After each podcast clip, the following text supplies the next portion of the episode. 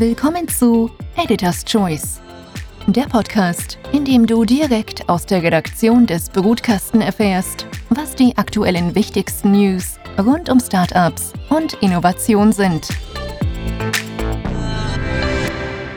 Hallo liebe Community, herzlich willkommen zur mittlerweile 14. Ausgabe von Editor's Choice, dem Podcast der Brutkastenredaktion, in dem wir wöchentlich über die neuesten Entwicklungen im Startup-Bereich sprechen. Und ja, auch diese Woche hat sich wieder einiges getan. Angefangen von den neuesten Entwicklungen um die Wall Street Bets bis hin zu einem Investment für ein Tiroler Fintech Monkey. Also wir dürfen gespannt sein und ich darf jetzt hier in der Runde begrüßen unseren Redakteur Momchilo und erstmals mit dabei Peter Sachser. Er ist unser Social Media Experte und wirft immer einen Blick auf die sozialen Netzwerke. Hallo, freut ja. mich dabei zu sein. Freut mich, dass du heute auch erstmals mit dabei bist. Ja, die Wall Street Bets und Robin Hood beschäftigen uns ja schon mittlerweile ein wenig länger. Die Vorgeschichte ist ja auch bekannt, aber mittlerweile ähm, haben die Wall Street Bets auch eine Auswirkung auf heimische Online-Broker. Und Momchilo, da hast du dir was angesehen, nämlich Bitbanda ist das Silber ausgegangen. Was hat es damit auf sich? Ja, richtig. Also das mit der Wall Street Bets, das ist wirklich eine spannende Geschichte. Man kann sich das wirklich in Zukunft anschauen, wie das weitergeht und was da noch kommt. Auf dem Forum wurde dazu aufgerufen, in Silber zu investieren, was dazu geführt hat, dass der Silberkurs gestiegen ist auf über 29 Dollar, ein Hoch seit letzten August. Und Bitpanda hat dann getweetet, ähm, dass äh, das Silber zwischenzeitlich ausverkauft war und er musste den Silberhandel aussetzen bis Montagmittag. Ab 13 Uhr war es dann wieder möglich. Mhm. Also mittlerweile kann man auch äh, wieder handeln mit Silber. Ähm, Peter, du hast dir auch einen Blick äh, drauf geworfen, was sich in den sozialen Medien dazu auch getan hat. Äh, vielleicht auch ein kurzes Update. Äh, was ist dir da im Moment so aufgefallen? Also vielleicht ganz grundsätzlich, ähm, Wall Street Bets, ähm, das Subreddit ist vielen aus meiner Generation, die, also ich bin jetzt 23, ähm, schon seit mehreren Wochen und Monaten ein Begriff, weil viele sich mit dem Aktienhandel, mit Trading auseinandergesetzt haben, vor allem aus, im Zuge der Corona-Krise. Und das ist, finde ich, einfach so wirklich so Internetkultur in seiner Reihenform. Also das ist eine Mischung aus Memes und Aktien. Und also vor einem Monat hatte der Subreddit eineinhalb Millionen Nutzer und mittlerweile sind schon mehr als acht Millionen Menschen dabei. Also beachtliche Zahlen. Und es war auch spannend zu sehen, dass gestern, also am Montag um 7 Uhr, so österreichischer Zeit, ein spannendes Clubhouse-Gespräch zwischen Elon Musk, dem Tesla-Chef, und dem Robin Hood-Gründer Vlad Tenev abgehalten wurde. Dort hat Musk den Robin Hood-Gründer zur Rede gestellt, die ja bekanntermaßen die Meme-Stocks, allen voran GameStops, ausgesetzt hatten. Und ich finde, das ist spannend, dass das ausgerechnet auf Clubhouse stattfindet, weil hierzulande wird ja die App oftmals als ein Hype aus der deutschsprachigen Twitter-Szene abgetan, wo vor allem Leute aus der Medienszene, aus der Tech-Szene dabei sind. Und ich finde spannend, dass das jetzt ausgerechnet auch in Amerika mit Elon Musk und dem Robin Hood Gründer, also zwei der meistdiskutiertesten Personen derzeit, ähm, stattgefunden hat. Und das Gespräch hat auch durchaus juristisch relevante Informationen ins Tageslicht gebracht. Diese Sache ist ja auch eine viel weitergehende Sache, nämlich auch ein ganzer Kulturkampf, der sich ja da hier auch abspielt. Und unser Finanzjournalist Nikolaus Jilch hat da auch geschrieben von der Selbstmontage von Robin Hood, weil ja Robin Hood ja auch so dieses Narrativ ständig vorangetrieben hat, eben dieser Broker des kleinen Mannes zu sein. Und mit dieser ganzen Geschichte und vor allem auch mit dem Verkauf von Nutzerdaten diese Geschichte untergräbt. Und das ist äh, so auch der wirkliche Skandal hinter dieser ganzen äh, Sache, nämlich äh, Robin Hood äh, verlangt zwar von seinen Kunden kein Geld für die äh, Transaktionen oder Trades, aber es handelt eben äh, handelt hier mit den Nutzerdaten und da gab es auch eine Verbindung zu Citadel, das ist quasi auch jener Hedgefonds, der quasi auch den anderen Hedgefonds Millionen gegeben hat, um ihn vor den Retail-Tradern auch äh, auf Robinhood zu schützen. Und da gab es halt auch eine Menge Shitstorm diesbezüglich. Was halt auch interessant ist, und da habe ich mit Paul Klanschek, mit dem Bitbanda-Gründer, ein Interview am Wochenende geführt, noch bevor das publik geworden ist, dass hier auch Bitbanda das Silber quasi, dass man auf Bitbanda nicht mehr Silber handeln kann. Und Paul Klanschik hat da auch gesprochen von einer Demokratisierung eben auch dieser Masse an Kleinanleger, die natürlich auch immer kritischer wird. Und das ist äh, schon eine sehr interessante Sache. Und es gibt ja, wenn man sich so ein bisschen durchliest durch die ganzen Foren, ziemlich viel Aggression äh, in Richtung Hedgefonds in dieser Richtung und auch irgendwelche wilden und noch unbestätigte Theorien, dass es da möglichen Betrug gab mit GameStop-Aktien. Da behauptet ein Gründer, dass irgendwelche Fonds behauptet hätten, äh, sie hätten um die 100 Millionen GameStop-Aktien, also es gäbe 100 Millionen GameStop-Aktien im äh, Umlauf. Und laut diesem User wären das aber über 30 Millionen Aktien mehr, als es überhaupt gibt muss auch noch dazu sagen, ich, diese Theorie ist noch nicht bestätigt, äh, wird man sich weiter ansehen, aber auf jeden Fall hat sich äh, schon die Generalstaatsanwaltschaft in den USA aus Texas, Ken Paxton, eingeschaltet und ich zitiere jetzt, er hat gesagt, es stinkt nach Korruption.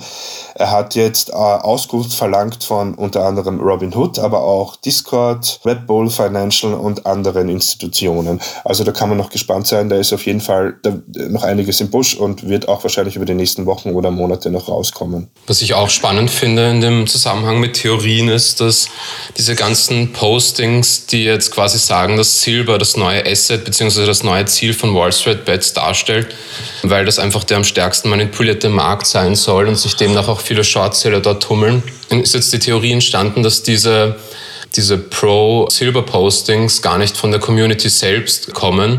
Und die Community selbst warnt doch ziemlich ausdrücklich davor, auf Silber jetzt umzusteigen. Und es bestehen, also es sind bereits Theorien im Umlauf, dass diese, diese Empfehlungen zum Silberkauf von Hedgefonds ausgeschickt, also dass es sich dabei um von Hedgefonds ausgeschickte Bots handeln könnte. Also ich glaube auch, dass es spannend bleibt. Es erinnert mich auch ein bisschen an die US-amerikanische Serie Mr. Robot, wo es auch um eine anarchistische Gruppe, also in dem Fall Hacker geht, die die Weltwirtschaft ins Schwanken bringen möchte. In diesem Sinne habe ich gestern gelesen, ähm, anscheinend wird die ganze Geschichte verfilmt werden, weil MGM hat sich jetzt die Filmrechte gesichert. Und ich denke mir, egal wie es jetzt weitergeht, Hollywood liebt solche Stories, wo der kleine Anleger gegen den großen Hedgefonds dann, dann auch wirklich dafür sorgt, dass Milliarden verschwinden und verpulvert werden und ähm, der kleine Mann dann reich wird. Also da kann ich mir schon eine gute Story vorstellen.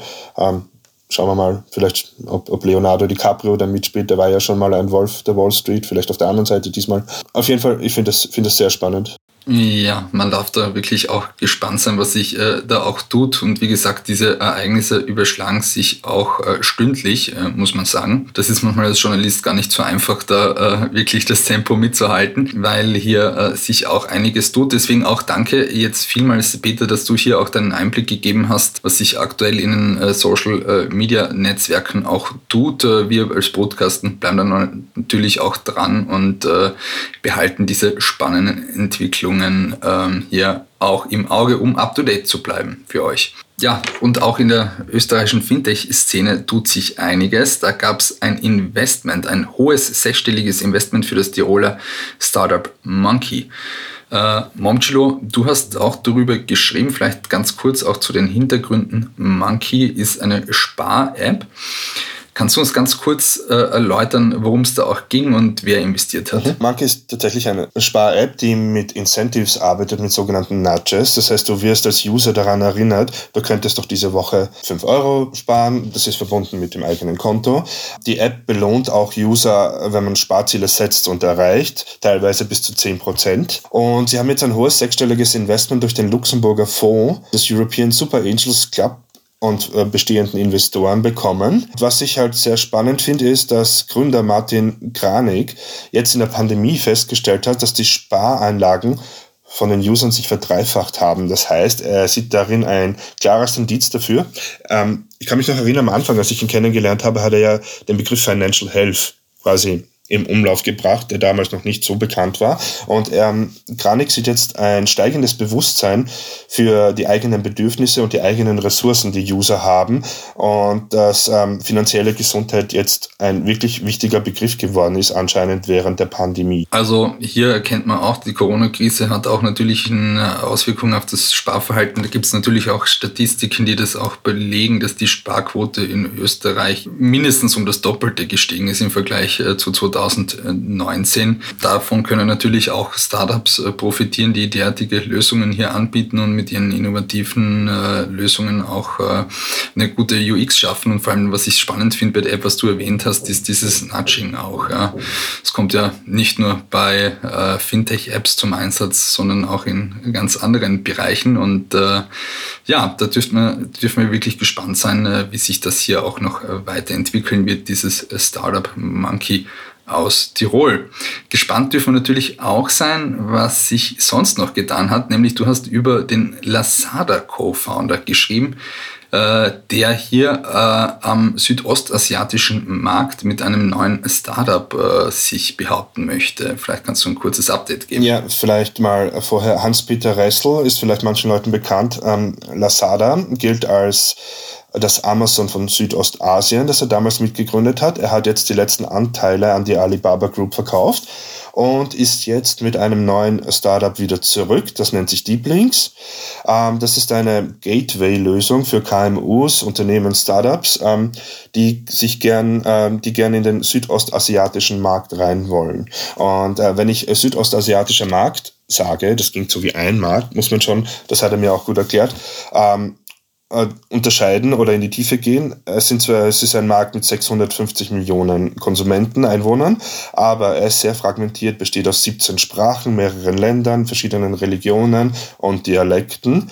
Und eines der wichtigsten Dinge, die Startups ähm, die vorhaben zu expandieren nach Südostasien bedenken müssen, ist diesen Markt zu verstehen. Ähm, was da zum Beispiel sehr wichtig ist auf diesen ganzen Plattformen, ähm, Online-Plattformen, E-Commerce-Plattformen, ist, dass dort Marketing und Werbung eventuell ein bisschen anders funktioniert. Es wurde zum Beispiel auf Alibaba ein gesamtes äh, Taylor Swift-Konzert übertragen. Entertainment, Shoppertainment ist ein sehr wichtiger Begriff dort. Und ähm, da möchte jetzt Hans-Peter Ressel mit seinem Know-how, mit seinem Wissen, äh, mit seinem Wissen ähm, helfen. Vor allem, das fand ich auch sehr spannend. Ich, warum eigentlich? Ähm, er sieht in Europa und auch in Österreich einen Bedarf äh, zur Expansion. Und da es nicht so leicht ist, da in diese Gegend zu expandieren, gibt es jetzt deswegen Deep Links. Mhm. Ja, alle Informationen dafür gibt es natürlich auch in den Show Notes. Die Story könnt ihr auch nachlesen. Danke vielmals, dass du uns hier auch ein Update gegeben hast. Ist wirklich ein spannender Investor als auch Gründer. Äh, muss man definitiv am Schirm behalten, wenn man sich äh, auch mit der österreichischen Startup-Szene äh, auseinandersetzt und vor allem auch mit der Internationalisierung. Wirklich äh, spannende Entwicklungen hier.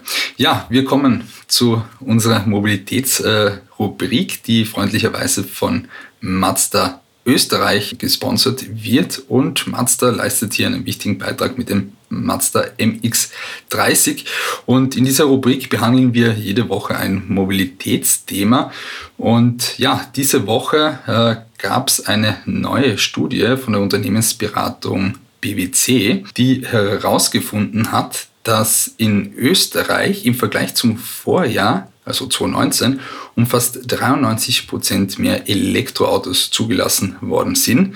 Das ist ein sehr beachtlicher Wert, bedenkt man vor allem auch äh, den Rückgang an Neuzulassungen in Österreich 2019 von fast 19 Prozent. Also die Elektromobilität ist hier wirklich am Vormarsch. Nach einem Rekord von knapp fast 7.819 Leistungen im Dezember erreichte der Marktanteil in Österreich 2020 an neu zugelassenen Fahrzeugen einen Höchstwert von 20 Prozent. Also das ist wirklich beachtlich. Das Ganze wurde in der E-Mobility Sales Review Studie von äh, BWC erhoben.